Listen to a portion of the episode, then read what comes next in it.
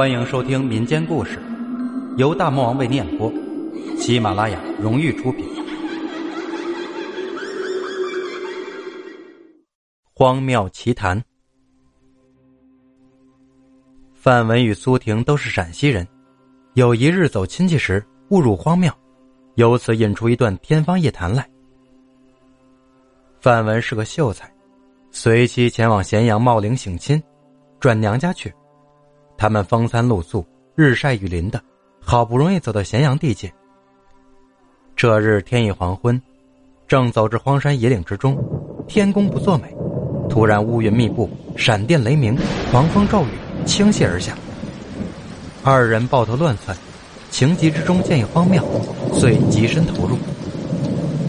苏婷正值妙龄，明眸皓齿，肌肤莹洁，与范文相配，可谓郎才女貌。结婚数载未有子嗣，此番出门，只因甚是思念娘亲，故与丈夫同行，结伴回家。庙中脏乱不堪，杂草堆积，灰尘遍地。大肚弥勒佛坐于正中，两旁神像倒的倒，站的站，蜘蛛网挂满全身。借着幽暗的微光，范文找了一把扫帚，扫净佛身供桌上的蛛网灰尘，之后倒身拜了三拜。心中默契，期盼神灵护佑他们夫妻一路平安，逢凶化吉，顺利到达戚家。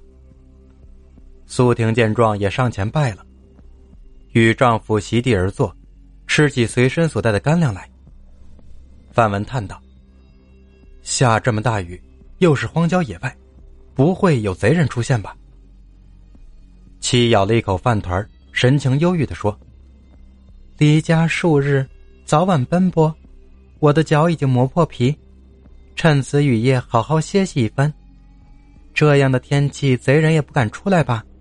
只是辛苦郎君陪伴，我的心中实在不忍呀。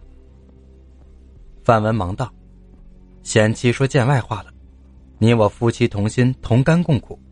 你回娘家，为夫哪有不随之理？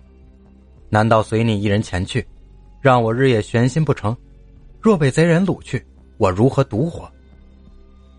苏婷听罢，不再言语。吃过东西，他们互相靠着歇息。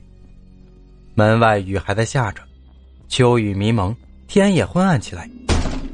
一阵冷风吹开了虚掩着的庙门，范文打了个寒噤，起身关好门，用一根木棒顶住。夜已深沉，人也昏昏入睡，雨不知何时已停，一轮明月冲出黑暗。这时，一阵悠扬的箫声传来，曲调优美，缠绵悱恻，如泣如诉的抒发了心中的幽怨。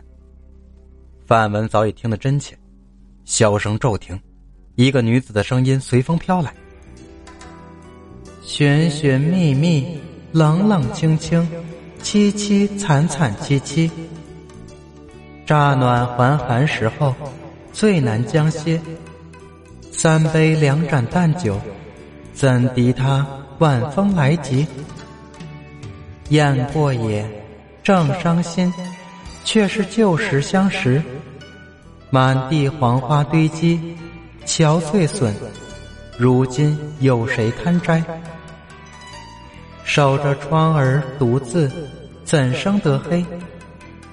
梧桐更兼细雨，到黄昏，点点滴滴。这次第。怎一个愁字了得！范苏两人紧张起来，在夜深人静之时，荒郊野外之地，怎么会有女子吹箫吟诗？不知是人是妖，你或是？只听门外女子叫道：“郎君，我好冷啊，能否让我进去，暂避夜路风寒？”既是读书之人，想必明理，何必拘泥于小节？知道你家娘子貌美，我自惭形秽，望二人行个方便，勉强收留我吧。范文颤声答道：“你你是何人？为何夜半来此？一个妇道人家，深夜野外徘徊，不害怕吗？你你没有家吗？”女子叹气道：“唉，我叫青娥，是一妇人的小妾，因不堪大妻虐待，故深夜逃出，行至这里。见你们入内，我只有门外走动，以解清冷。本不想惊扰你们的，可是夜浓露重，我也惊怕身冷。放我进去取暖如何？我将感激不尽。苏婷不忍，小声对丈夫说：“一个女子落到这般田地，实在可怜，就请她进来也无妨，避避寒气。”欲知后事如何，且听下回分解。